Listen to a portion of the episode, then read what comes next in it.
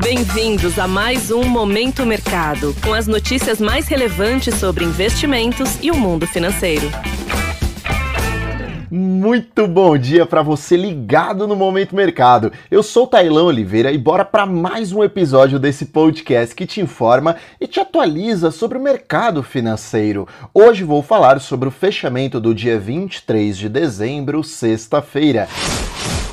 Cenário internacional. E antes de nós darmos continuidade, é claro que eu espero que você, ouvinte, tenha tido um ótimo Natal. Nós aqui do Momento Investidor desejamos muita felicidade e alegria, além de bons rendimentos nos investimentos a todos vocês que nos acompanham, é claro. Em relação ao exterior, as praças americanas encerraram todas em alta, sem muita novidade no radar e com liquidez reduzida por conta do fim de ano, foram liberados dados da economia americana que vieram mistos. O mais relevante foi o núcleo do índice de preços de gastos com consumo, medida preferida do Banco Central americano para medir inflação, que veio dentro da expectativa dos analistas. Em relação aos títulos considerados os mais seguros do mundo, os títulos do Tesouro Americano, ou também chamados de Treasuries, todos fecharam em movimento de abertura. O índice DXY, que mede o desempenho do dólar ante seis moedas fortes, apresentou enfraquecimento, o que favoreceu as commodities, a exemplo do petróleo. Cenário nacional. A respeito do ambiente local, o real apresentou fortalecimento em relação ao dólar. Foi a quarta alta consecutiva da nossa moeda frente à divisa americana. Dessa forma, o real fechou na sexta cotado a R$ 5,16, acumulando valorização semanal de 2,42%.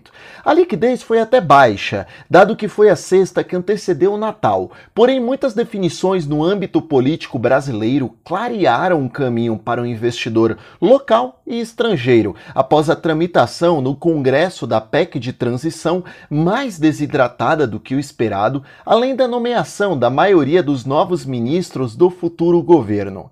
Em relação à renda fixa local, houve fechamento das curvas de juros. O tom neste mercado não foi muito diferente do câmbio. O bom humor se demonstrou ao longo de toda a semana, fazendo com que alguns vencimentos futuros fechassem mais de 100 pontos base, o que é bastante coisa. As taxas mais curtas foram influenciadas por um IPCA 15 de dezembro que veio abaixo das estimativas do mercado, enquanto as taxas mais longas foram influenciadas por um fiscal menos arriscado, dado a aprovação da PEC de transição mais desidratada. Sobre a bolsa, o Ibovespa fechou em alta, bem mais pronunciada que nos pares estrangeiros. Ao longo da semana, nossa principal referência de renda variável avançou 6,65%, com grande destaque a Petrobras, avançando em função do petróleo em alta no âmbito internacional leve alta da Vale a despeito do recuo do minério de ferro na China, além da alta dos grandes bancos.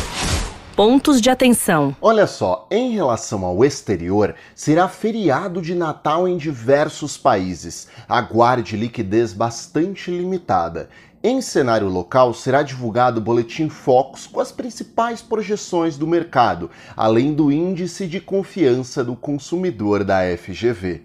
Sobre o fechamento das bolsas asiáticas, ressaltando que Hong Kong está fechado pelo feriado, os mercados encerraram em alta. Europa e Estados Unidos também estão com as bolsas fechadas por conta do feriado de Natal. Dessa forma, termino mais um Momento Mercado. Desejo a você uma ótima semana. Fui! Você ouviu Momento Mercado com o Bradesco sua atualização diária sobre cenário e investimentos.